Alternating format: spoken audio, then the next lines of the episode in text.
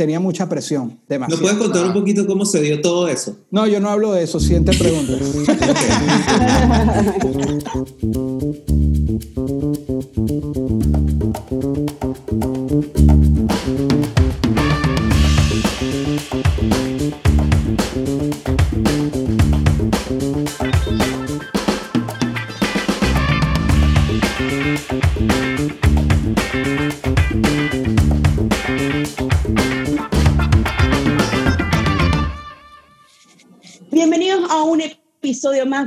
Dentro de la Caja, un podcast en donde exploramos y desarrollamos ideas creativas para la gente desde la ciudad de Nueva York. El señor Luis Valencia me acompaña el día de hoy.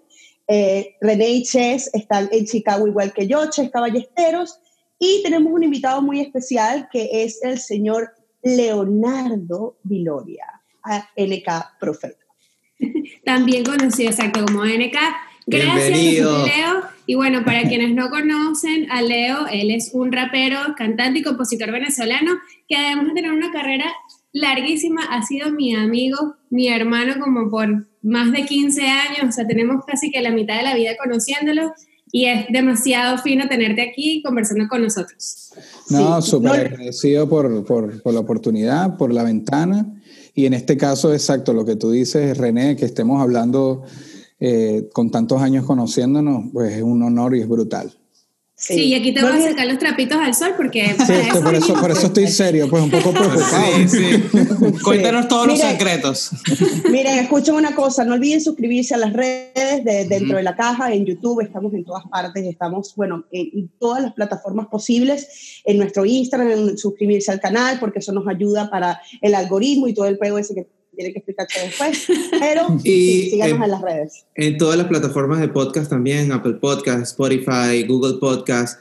En Apple Podcast, por favor, déjenos un review. Eso por lo menos le hace creer a la gente que somos un buen podcast y nos ayuda. Así que si no lo hagan por, no lo hagan por el podcast, pues háganlo por ustedes mismos, pues. Sí, sí, No sé qué entonces, van a ganar con eso. No, bueno, eh, eh, es una colaboración al mundo, están arrojando buena energía al mundo. Exacto, Como exacto. vamos a ayudar a la gente sin esperar nada a cambio. Vamos Buen a- karma, buen Vamos a karma. darle like aquí, vamos a suscribirme aquí, nada me cuesta, un solo Ah. clic. En vez de ir al, al Instagram, en vez de ir al Instagram de tu ex, ve a la, a la- a la vaina. Por favor, deja el chisme. Deja el chisme. Déjalo vivir.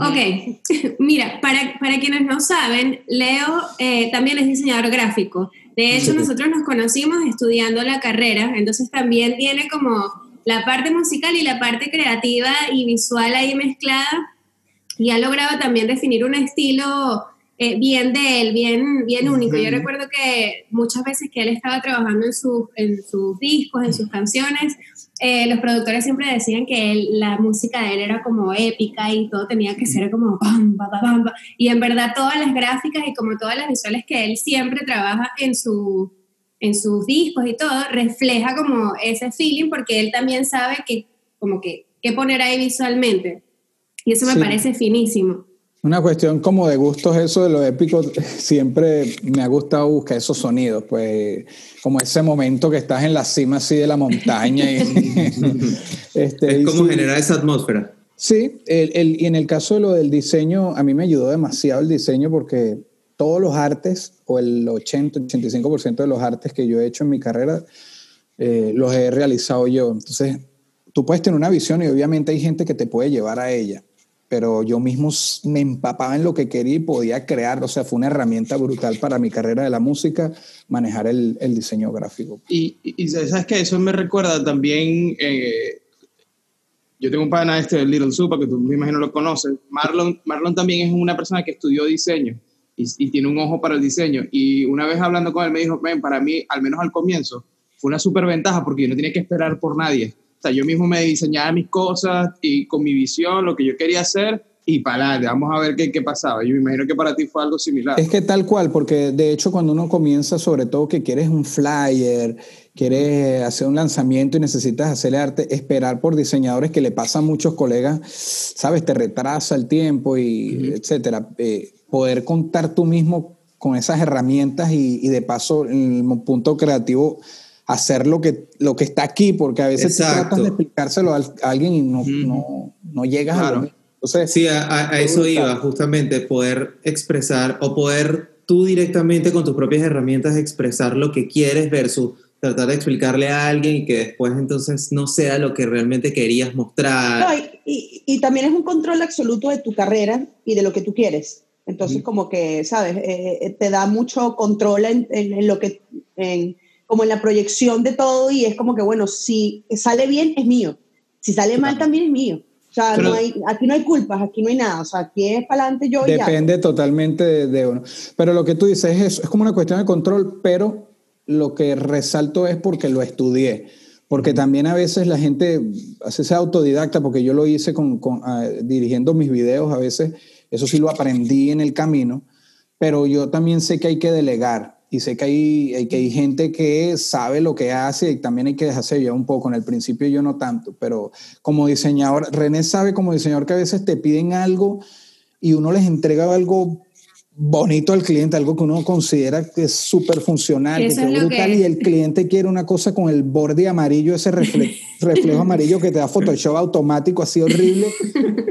Y entonces yo también he aprendido con el tiempo a delegar, pero sí, porque lo estudié, me ayudó demasiado a... a- Y, y a nivel proyecto. visual, Leo, ¿qué, qué influencias tuviste tú como para definir ese estilo? ¿De, de qué te alimentaste para definir cómo, cómo iba a lucir Under Family y NK Profeta? fue muy estilo chicano, estilo Los Ángeles, estilo que yo no sé si eso se... En estos días vi un documental que se, se le dice que sí, que el estilo se llama chicano. Yo le decía chicano porque a veces uno, por no tener mucho acceso a cosas, uno le decía chicano a lo de Los Ángeles y a lo de Nueva York, qué sé yo, el, el East Coast, el West Coast. Era ese estilo y el estilo chicano se da mucho a lo vintage y entonces tiene, tiene ¿sabes?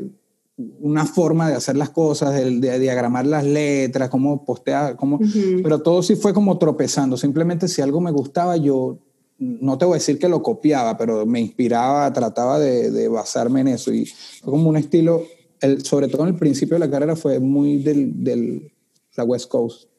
Sí, porque ese estilo chicano es bien particular, es como una mezcla de la cultura de ley de los mexicanos, de la cultura mexicana, con la parte gangsta y también tiene Y con como- lo vintage, porque si tú ves... vintage, ajá. sí, y tatuajes la mano, y, sí. ajá, y todo ese rollo de los tatuajes y de eso. Pero casualmente te iba a preguntar esa parte de cómo, que creo que ya, ya tocaste el tema de cuando te empezó a tocar el, el tema de delegar, ¿cuáles fueron los retos a nivel personal que, que, que pasaste? Porque ahora, ok, ya va, ahora ya entendí que no, yo solo no puedo con todo esto y que debo empezar a, a soltar ideas.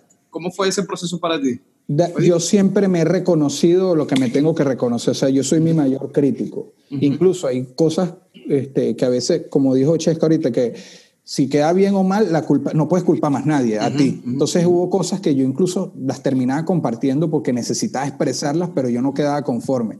Y como yo soy muy crítico, este, yo no tengo todavía mi primer tema en, en 10 álbumes, en 200 temas grabados, que yo, yo diga que, Dios mío, ese tema quedó lo, sí, le doy 100. No, no. Lo más, creo que lo más que le daría un tema mío sería 80, por decirte. Igual fue en diseño. Yo veía lo que quería, trataba de hacerlo, pero yo, yo vi dónde era mi techo y habían cosas que no podía y yo buscaba a otros colegas que yo sabía que me, que me podían dar. Eso, Jesús Conde, que es un colega que también estudió con nosotros, que es muy buen diseñador. Yo también trabajo muy de Ilustrador con- también y hace concept art para juegos de Muy- video, mm, duro. Muy bueno, sí. Entonces yo también he trabajado con él y con otra gente que eh, a René también le he fastidiado. Yo, cuando yo llego a un punto que el- no doy más, busco, busco. Y lo cool de, de esto, lo que te estoy entendiendo es que a pesar de esa, de esa autocrítica y de ser tan como detallista, igual suelta las ideas, que creo que es algo que siempre hemos estado diciendo aquí en el Sí. podcast, de no Sí. tener el miedo a pesar de, ok, yo entiendo que estoy en 80, pero sabes que esto tiene que salir, vamos, Vamos a a darle darle, y a darle. Sí, espacio a porque nuevas también ideas. estos procesos creativos evolucionan. Entonces también hay cosas que en el momento yo digo, ok, no quedó al 100% como yo quiero, pero, pero dentro de esto hay cosas que sí me gustaría compartir y que me parece que sí cubrieron mis propias expectativas. No el total, pero hay elementos. Entonces Ok. yo digo, si me lo guardo, dentro de dos meses ya no lo saco. Ok. Como Claro. de expresar, es como, no sé, como, qué sé yo, que en el graffiti no, no me quedó tan bueno, pero igual lo quiero mostrar, por decirlo. Y está ahí, exacto. Exacto. Y yo creo que también eso es parte del proceso, porque si lo pones allá afuera, capaz uno siempre está como con el pensamiento de, ver, esto es una mierda, seguro me van a caer encima, esto no sirve y resulta que el, el, resultado de todo es lo, lo, opuesto totalmente, es como a la gente le gusta, lo tripea, capaz hay alguna otra persona que te hace un comentario, pero en general se recibe bien y es uno mismo el que siempre está dándose Sí, porque uno se da muchos latigazos, pero lo que dices es eso también, cuando lo por eso también te motivas a seguir en ese proceso de no quedo al 100, pero lo voy a sacar. Porque cuando lo sacaba, hay gente a mí que todavía, hay proyectos míos que no me. Yo digo, lo más que me doy es 80, pero hay unos que me he dado más palo y no le doy ni 60. hay gente que todavía se me acerca. A mí, aquel, aquel disco, ese arte, cuando hablaste de esto, me cambió X cosas. Y tú dices, a alguien le llega, a alguien le ayuda, a alguien le colabora. O sea, el arte... Es, ahí, ahí, es donde está la magia de la subjetividad.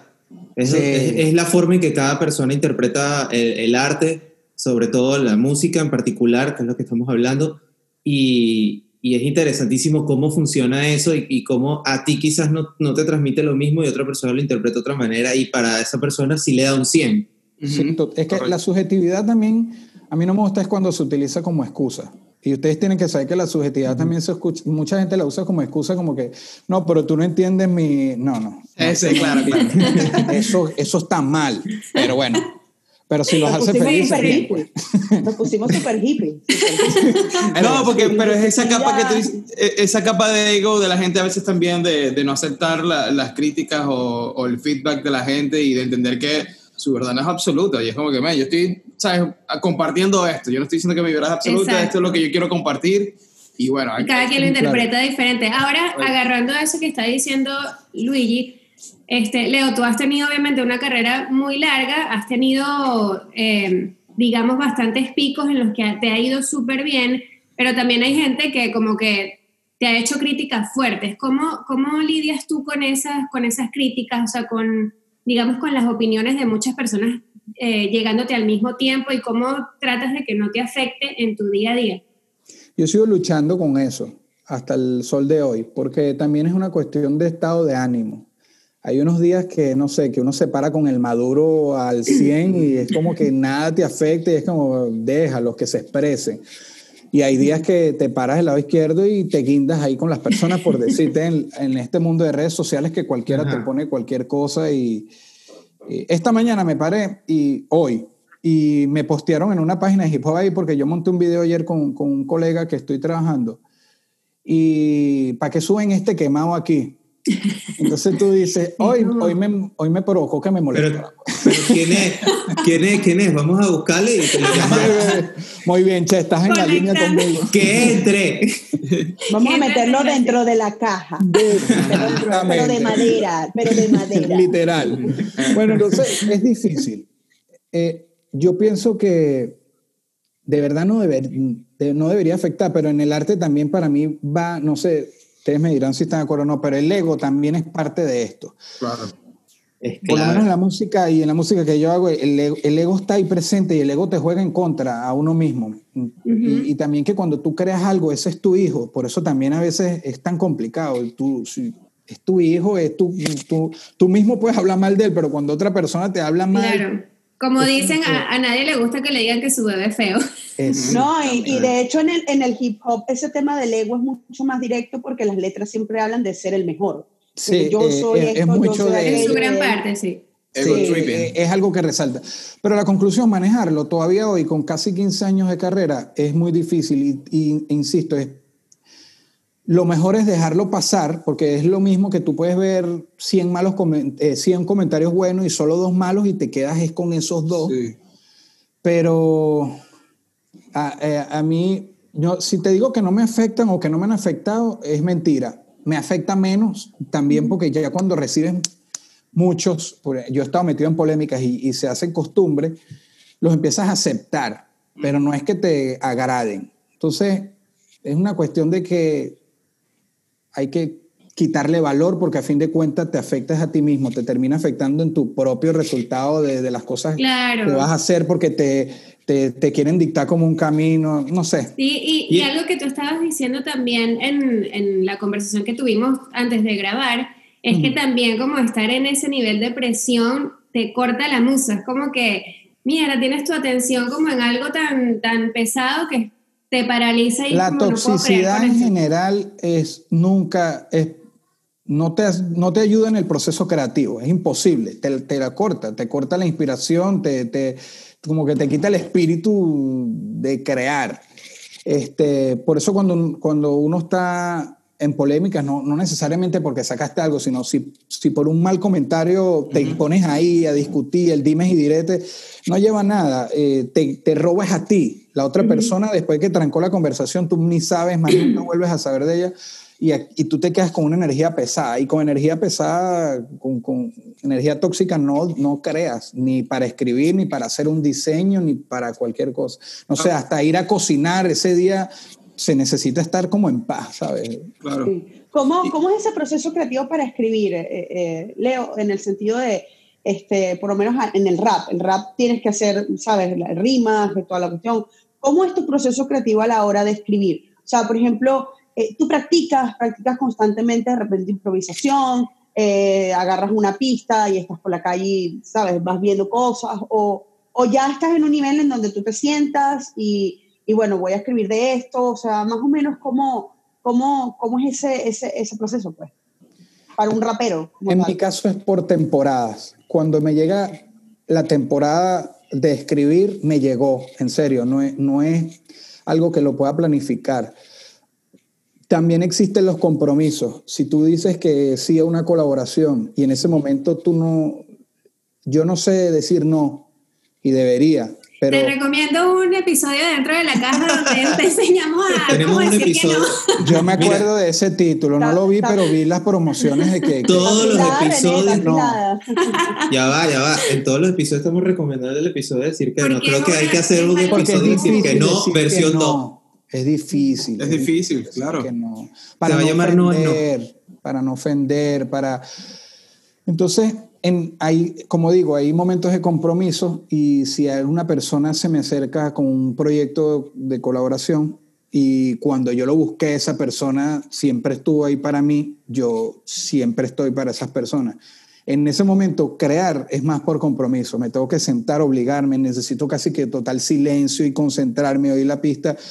Claro, no es, significa que le voy a dar algo malo. Si, si no la doy, no, hasta que yo no tenga una que diga esto me representa y esto quedó bien, pero no tengo como las ganas, el deseo, así, la emoción. En cambio, cuando me llegan unas temporadas como que tengo ganas de escribir y escuchas una canción, esa pista y, y te acuerdas de otra cosa, quiero, quiero, quiero, en esos días a mí me dura como tres a seis meses, como puede durar medio año, pero no es que es medio año cada año, eso me da, ahorita me está pasando que me da ahorita, ahorita estoy en ese proceso y cuando se me quita es como que no quiero saber nada de escribir puede pasar un año.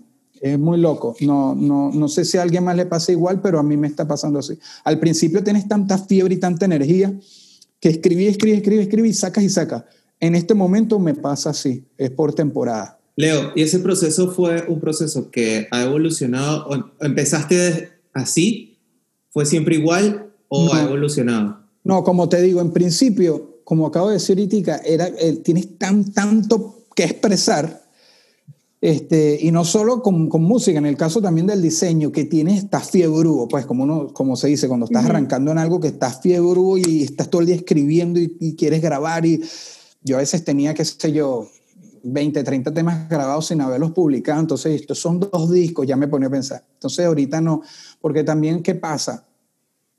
Antes, primero, eh, los discos eran más consumidos, el disco como tal. Ahorita es una cuestión más de single, a pesar de que no estoy en el mainstream, igual.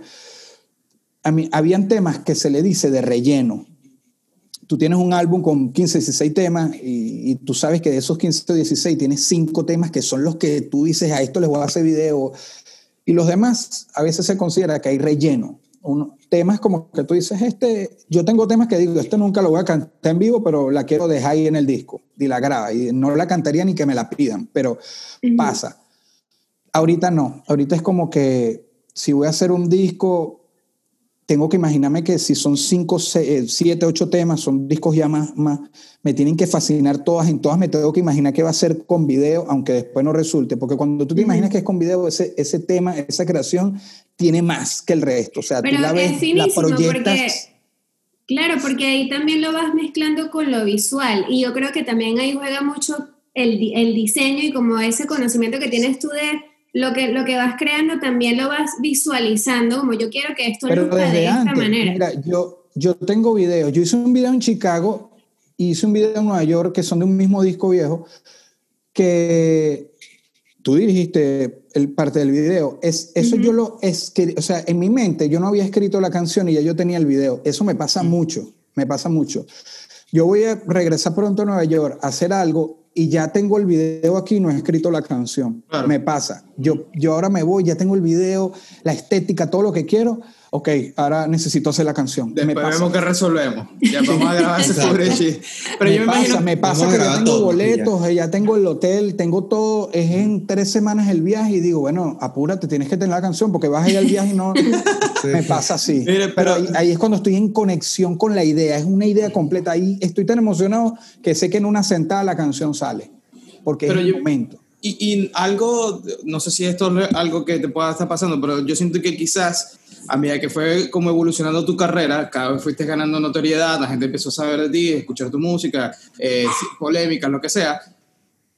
Sientes que quizás eh, se entorpece un poco ese proceso porque ya sabes que hay más gente viendo, hay más gente pendiente, hay como una lupa ahí en, en lo que estás haciendo y quizás estás como, ya déjame rescatar un poco la cosa, ya quizás no, no tengo tanta esa libertad de decir lo que me dé la gana, sino vamos a acomodar un poco la cosa aquí. ¿Hay algo de eso? o- Me o no? pasó, me, me pasó, pero no, no reciente, porque reciente estoy como, no quise crearme más expectativas. El, el mundo artístico va tan rápido en la música que a veces las expectativas terminaban golpeándome muy fuerte a mí. Entonces, y las expectativas estaban basadas, por ejemplo, en lo que dijiste, mira, la gente ahorita quiere que escuchar esto de mí y llegué a hacerlo. Es porque era sacado de mí mismo, o sea, algo que hice viejo que les gustaba, esto es lo que le gusta a la gente y se lo vuelves a dar. Claro. Sí, ese es un error. O sea, eh, Claro. para mí me parece un error lo de Ujú. repetir la fórmula. Correcto. Y lo hice, entonces después veía, ¿sabes? Lo hice por la gente, no lo hice por mí, ya empecé mal. Ujú. Y la gente no lo recibió como yo me creé una, la La expectativa. expectativa, claro. Doblemente mal, te diste cuenta, así no Claro. es. Pero ya cuando te das cuenta, ya, ya pasó, ya lo sacaste, ya invertiste, Ya ya, no. pasó tiempo, ya. Ya te llevaste que- tu coñazo, pues ya aprendiste de ahí que mm, esta no es la manera. Literal. En cambio, más bien ahorita, mm, no. Como rebelde hasta a propósito. O sea, quieres que te dé esto, te voy a dar totalmente lo contrario.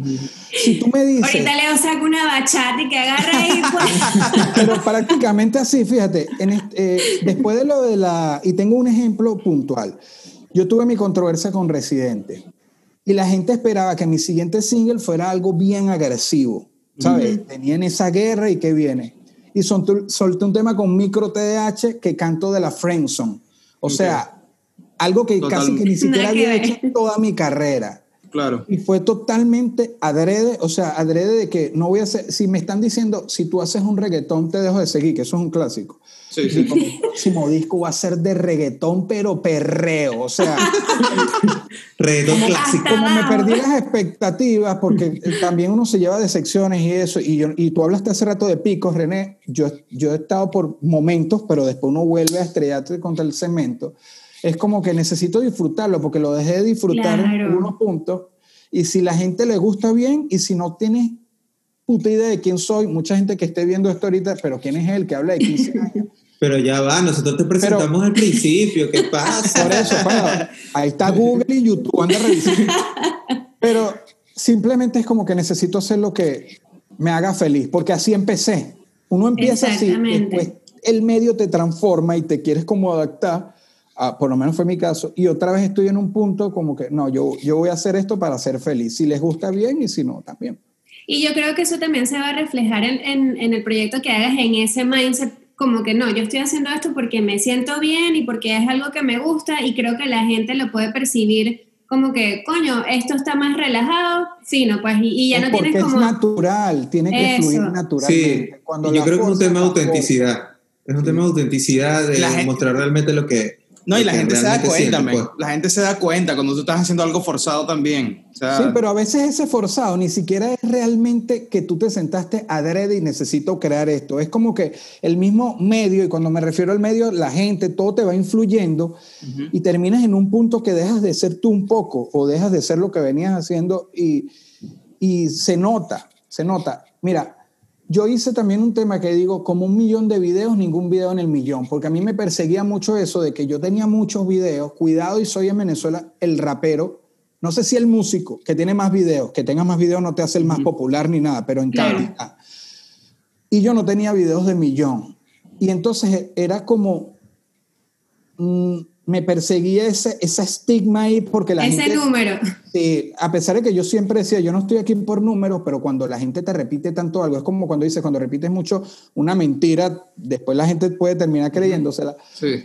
Era como que, y yo solté esa rima porque la quería sacar, ¿sí? Tengo un millón de videos y ninguno en el millón. Después que saqué ese disco, o sea, el disco todavía lo estaba promocionando y cayeron como tres, cuatro videos en el millón. Lo que yo nunca, lo que yo pensé que ya no iba a pasar y yo, pero bueno, Dios, es me que estás sí, vacilando. hay, O hay sea, que dejar soltar, exacto. Y creo que también el aprendizaje es como que no, no ensimismarte tanto y no prestar tanta atención a lo que la gente te está diciendo también, porque al final tú sabes lo que a ti te gusta, tú sabes cuáles son las cosas que quieres hacer y, y las pones allá afuera, pues.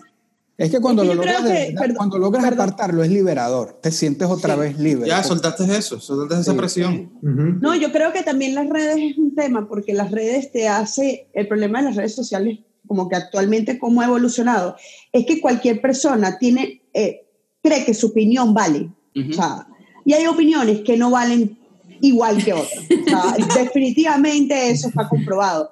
Entonces tú vienes, hay una persona, una cuenta que agarra y dice, tu trabajo es una mierda, y nunca te ha visto, pero ahí lo escribió, y ahí está su opinión, y es como, pesa, molesta, es como, como, como incluso... Te acá, ven también acá, como- si mi trabajo es una mierda, ¿por qué tienes que ir a poner tu trabajo una mierda? Y tal? Bueno. Como, por ejemplo, hoy que me ponen, este está quemado, ¿para qué lo subes si está quemado? O sea, ¿cuál es la necesidad de decirlo? O sea, realmente cuando se dice que eres un hate, tienes mucho odio. Sí, Claro. sí, hay gente que no está feliz con, con su eso de vida. alguien, realmente Es una proyección. est- estás una proyectándote, te estás proyectando, lo pones y te vas y sabes que lo voy a leer porque hay pocos comentarios estoy etiquetado, simplemente es como, brother, Ganas de joder. Al final, yo vi al al final la gente como no... cuarenta y pico años y vive con su mamá, brother, yo te entiendo, lo siento. Yo te entiendo, yo te entiendo que odies. Además, las personas, la, ese tipo de personas no son capaces de decir esas cosas a la cara. Es como, Correcto. si No, tú... yo, yo si- lo he- yo lo he dicho, yo también lo he dicho, cuando me- hablan de mí, pero cuando me ven en la calle me piden una foto, no lo dicen. Sí, total. Entonces, es como... Las, las redes sociales al final son, son mentiras, pues. La- las opiniones No, de las redes sociales que, muchas lo que veces son pasa es que mentiras. como, como artista y como artistas, o sea, uno diseñador, eh, músico, no sé qué, siempre tiene que estar expuesto al público, porque su trabajo va hacia el público. Ujú. Entonces tienes que lidiar con eso y lidiar con el hecho de... Eso, eso, eso, es, una, eso es un tema también de mentalidad de, de fortalecer la mente, Claro. de fortalecer lo que tú quieres eh, eh, proyectar con tu trabajo y, y sobre todo creo que los cuatro eh, lo- lo- estamos ya en los cinco en una edad en donde como que mira, yo no voy a, a tolerar que, que un pendejo venga a decirme algo cuando yo tengo ya 15 Sí. años pateando calle y viendo cómo es la movida, entonces como que eh, siempre aceptar las críticas que son buenas, que son buenas para, coño, para crecer, o sea, Ujú. algo que realmente te haga, e- eso irlo descartando es, es de adulto, es de, eh, tiene Claro. que Te lo da, te lo da la madurez también. Esa Pero- madurez te ayuda a identificar cuáles son críticas reales y cuáles son críticas Claro, por Pero por eso pues. te digo que es una cuestión de estado de ánimo, porque ya yo debería haber superado eso, pero a veces si te sientes, no sé, está... Si ese día te, te levantaste Mal día, como que... mal día. Sí, es- A veces te da ganas de, mira, vale. por eso más bien cuando uno está de malas deberías no, no entrar en las redes, pero a veces... Coño, eso es un No, buen vale, claro que sí, vale. No. Es más, lánzale una tiradera a ese bicho.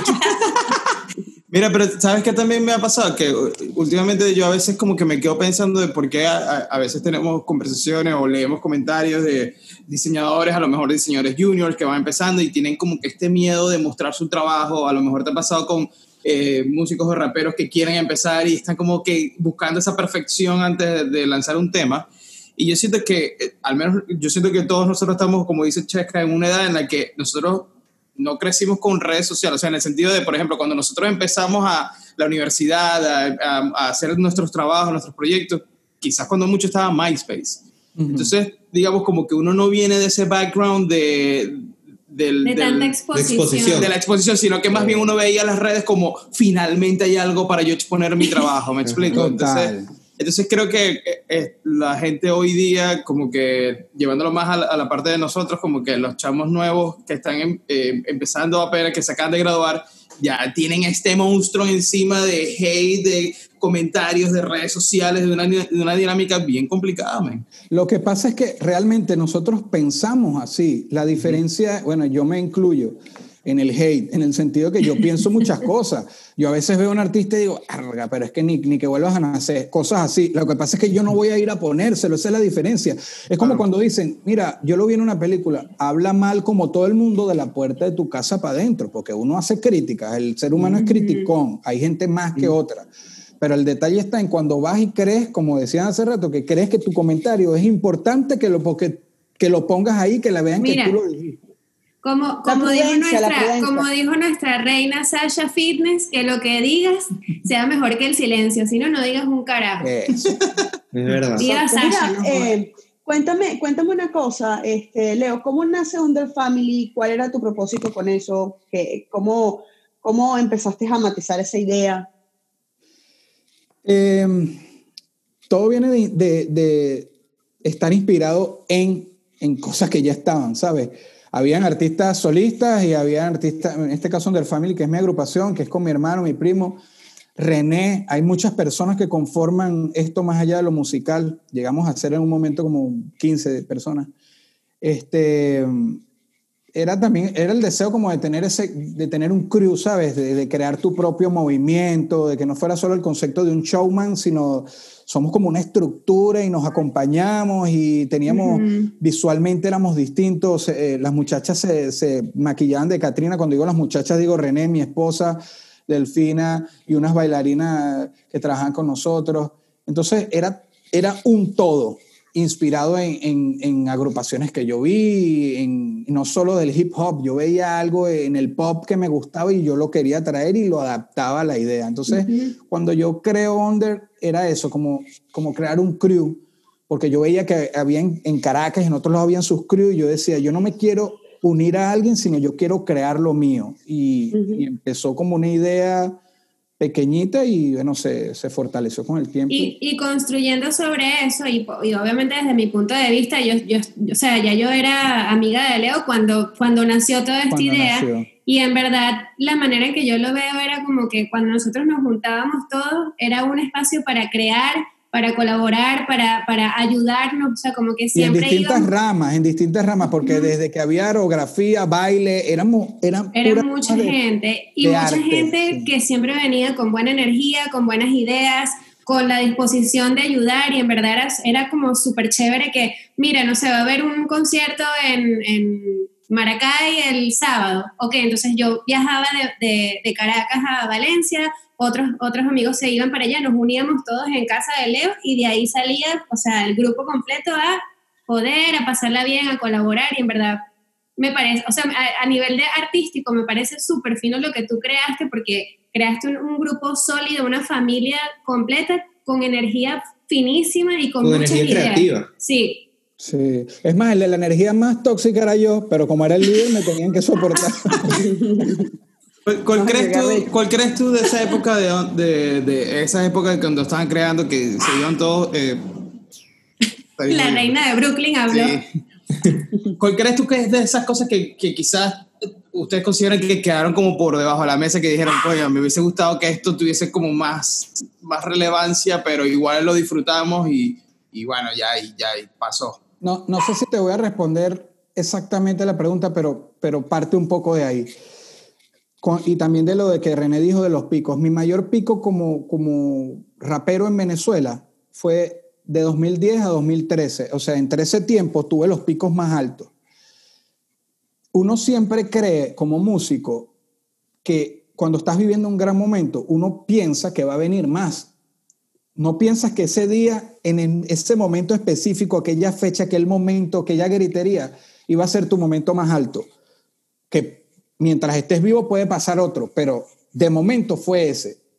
Yo, en vez de, de pensar en que esto no tuvo el- lo que yo me esperaba, yo hubiese querido disfrutar más de, de lo recíproco, lo que estaba yo recibiendo en ese momento de ese pico más alto, porque es como te digo, habían show full, se sabían los temas, pero yo decía, imagínate, si esto es así hoy, mañana lleno un estadio, por decirte. No, ese es tu estadio hoy. O sea, disfrútatelo porque hoy, sin tú saberlo, hoy 2012, tal de febrero, es tu pico. Tú no lo sabes, pero es hoy. Me, gustaría retroceder por un día y volver a vivir ese día y lanzarme ahí como un rockstar y así. Pero Mira. qué buen aprendizaje es, o sea, como... Es lo, es lo que más yo le digo a los nuevos. Es lo que más le digo a los nuevos que están súper pegados. Le digo, disfrútalo demasiado porque, porque no sabes. Disfruta Mira, el momento. una vez sí un amigo me dijo, tú tienes que vivir la, la vida cada día como que estás en el mejor momento de tu vida. Sí. E- ese es el mejor momento, ahorita es el mejor El, momento que- el de que tu estás viviendo, claro. Y vívelo así, no con esa expectativa de que va a llegar mi momento o mi momento ya pasó. Eso de esperar el momento no solo aplica en la música y en todo. Uno siempre, el ser humano cuando piensa en crecer, por lo menos algo de mi familia, no sé si de todas, siempre estamos como esperando algo, ¿no? Y es como que ahorita estamos bien, pero vamos a estar mejor y no terminas de valorar. Y entonces después puedes estar peor y te acuerdas de que cuando yo quería estar mejor estaba bien. Claro. Aplica en la vida y, y me pasó obviamente en la música. Y me imagino que ese momento que tuviste con, con Vico en, en Puerto Rico, eh, ya con ese aprendizaje, me imagino que lo super valoraste. y- Absorbiste todo. Si te como soy que me- franco, si te soy franco, si no lo hubiese grabado en video, yo, yo- es como que me pueden haber dicho, mira, tú te desmayaste y cuando el show se acabó te despertamos. Porque el, el momento que entro en tarima, canto y salgo, yo no me acuerdo de nada. O sea, tengo flachazos, pero neces- eh, era, tenía mucha presión, ¿Nos demasiado. puedes contar un poquito cómo se dio todo eso? No, yo no hablo de eso, siguiente pregunta. no, y qué Bueno, este fue el episodio de hoy. Gracias por... No, bueno, eh, en resumen, ya cuando se da el momento, porque primero hubo un acercamiento telefónico y toda la cosa, ellos me dicen que me quieren invitar, porque sabían que era fan de Vico y me quisieron como cumplir el sueño un fan. Me dicen invitarme a un show, pero yo les juro por mi hija que yo estaba entendiendo que era invitarme y ser como estar como en un VIP, como ir a disfrutar un concierto y conocerlo, darle la mano y sacarme una foto. Eso es lo que yo pensé. Después me dicen, eh, ¿cuál es tu canción favorita de Vico? Yo respondo, desahogo. Bueno, la vas a cantar con él. Y yo sentía dos, se yo sentí dos emociones a la vez. La, la una, Dios mío, esto no puede ser, esto es increíble. Y la dos, Dios mío, que yo no la vaya a cagar. O sea, de, de una entró mi responsabilidad artística de, de hacerlo bien, ¿no? Y Claro, me- claro, no, de no decirle que, Vico, complétala ahí porque se me olvidó. Más o menos fue así, pero bueno. Entonces, el show no era, no es que era aquí en Miami o en Orlando, era en San Juan, Puerto Rico, era el regreso de Vico Sí. que tenía un tiempo sin tocar allá. Y después me dicen, de paso ya como una ñapa así de ellos, porque son grandiosos, este, te vamos a dar el espacio para que antes de hacer el tema juntos, tú cantes algo tuyo, que Vico te va a presentar y él se sale en tarima, te quedas tú solo y después... Y Wow. yo, o sea, ahí tú ves el nivel de personas también que son ellos, porque Sí. estamos hablando que Vico es el papá del hip hop en español. Entonces es como que no hay nada más, más arriba que Vico no hay en español. Entonces nada, llega el momento y yo lo conozco, les voy a hacer en resumen, lo, lo conozco, me lo presentan, llego con, con la esposa, que fue la que me recibe, este, me lo presentan, hablamos puro como de política, la situación de Venezuela, no hablamos de música. Y en una dice, bueno, nos vamos. Eso fue un día antes del show. Y no, yo conociéndolo, pasaron 30 minutos de hablar como estamos hablando ahorita, a irnos a ensayar. Cuando llegamos no es tipo under, tipo nosotros, que es el instrumental y ya, es una banda gigante, bestial, con puros músicos que tú sabes que tienen canas así, que son Claro. músicos, pues, puro tipo, puros señores, puros papás. Gente seria, pues. Marico, o sea, que tú dices, como que llegues, para ponerlo en ejemplo, y esté la banda de guaco completa, dale ahí, verga, ya va. Ya va, pero si yo acabo de llegar casi, que verga, marico.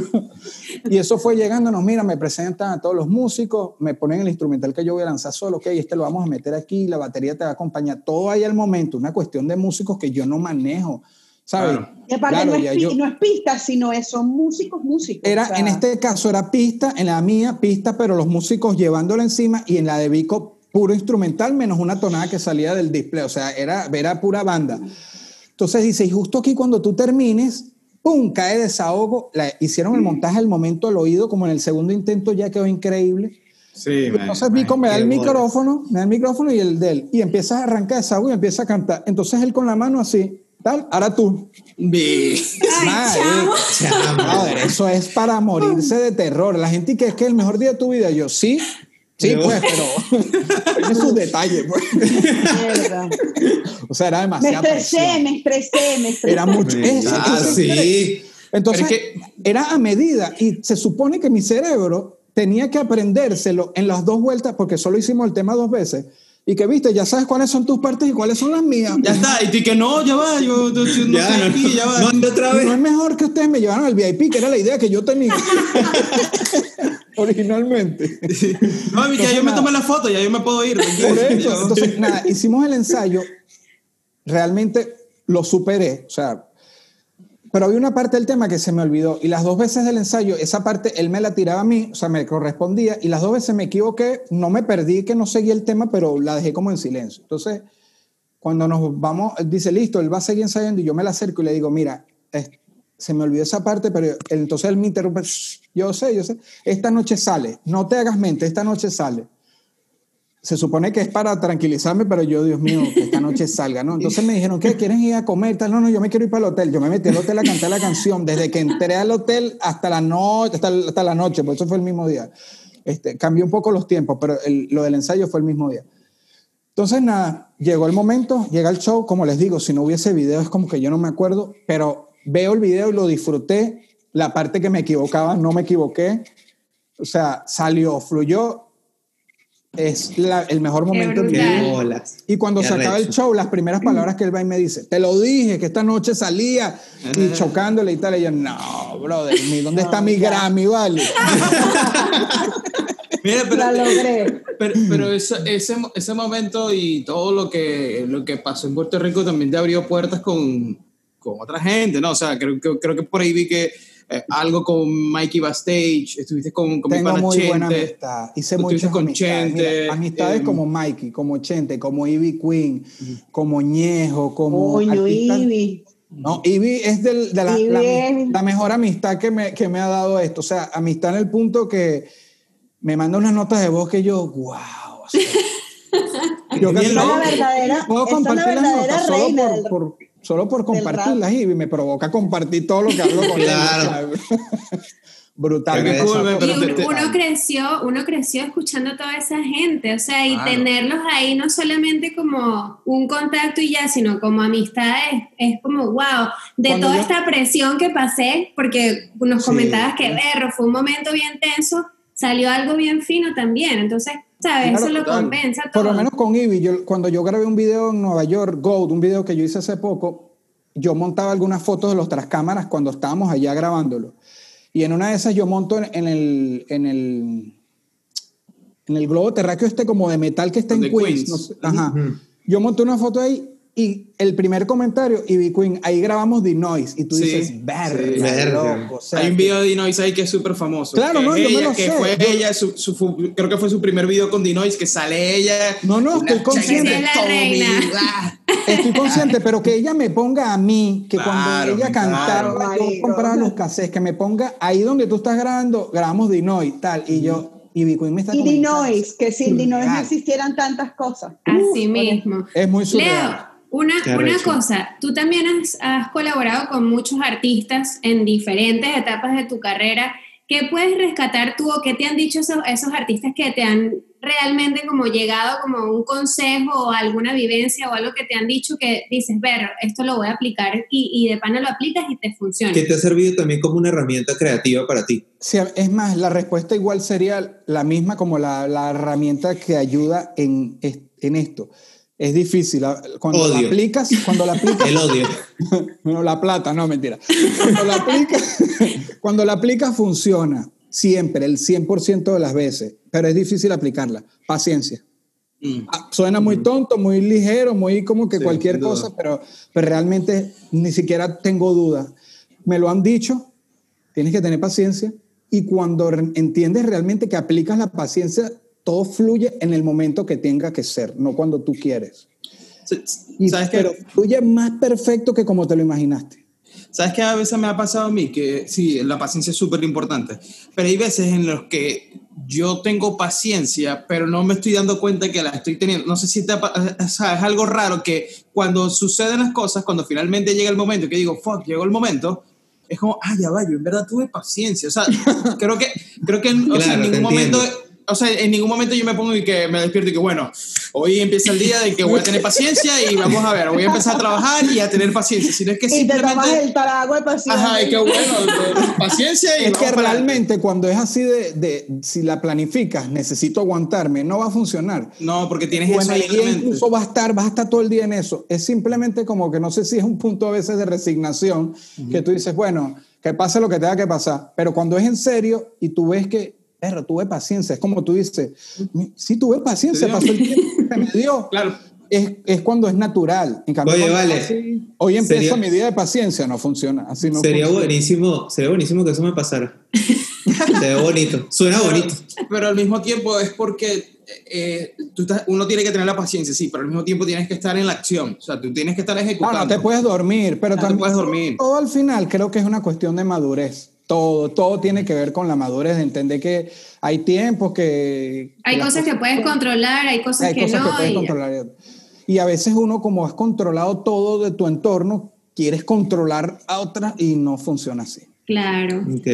Sin duda. Bueno, muchachos. Dañas, para despedirme, dañas relaciones incluso. Yo a veces eh, eh, te metes tanto en algo y ya después es tarde para Claro. arreglarlo. Quedas como un asterisco ahí. Ya, no, Claro. entendí, no entendí esa parte. O sea, Cuando ¿cómo- cómo- presionas mucho a alguien para que te fluya algo. Ah, que te- ok, ok, ok. No depende solo Como de que ti. quieres controlar mucho una situación y terminas eh, dañando como la una relación con Pero ya es tarde, quedas rayado como que este pan es muy intenso. Ok, ya, ya. Mira, yo que lecciones del amor con Claro, no, sí, sí, Bueno. entiendo. Ya, tenemos rato hablando, yo creo que nos podemos quedar aquí todo el día también conversando contigo, este, pero nada, Leo, en verdad muchísimas gracias por conversar con nosotros, el, eh, explorar un poquito como tu lado creativo y tu proceso. Espero que les sirva a, a todas las personas que nos escuchan. Recuerden, por favor, seguirnos en arroba D de la caja, en todas las redes, a suscribirse, darle like y dejarnos un comentario, unas estrellitas, un amor, una cosa, para, Leo. que más, para que más personas lo, lo vean. Leo, tus redes, ¿dónde te pueden conseguir? En NK Profeta, sí, de verdad. Ya. Eh, la desean conseguirme. sí, arroba Muchas gracias a todos, muchachos. Agradecido. Gracias, Leito, te quiero. Desde la caja. Gracias. Un abrazo.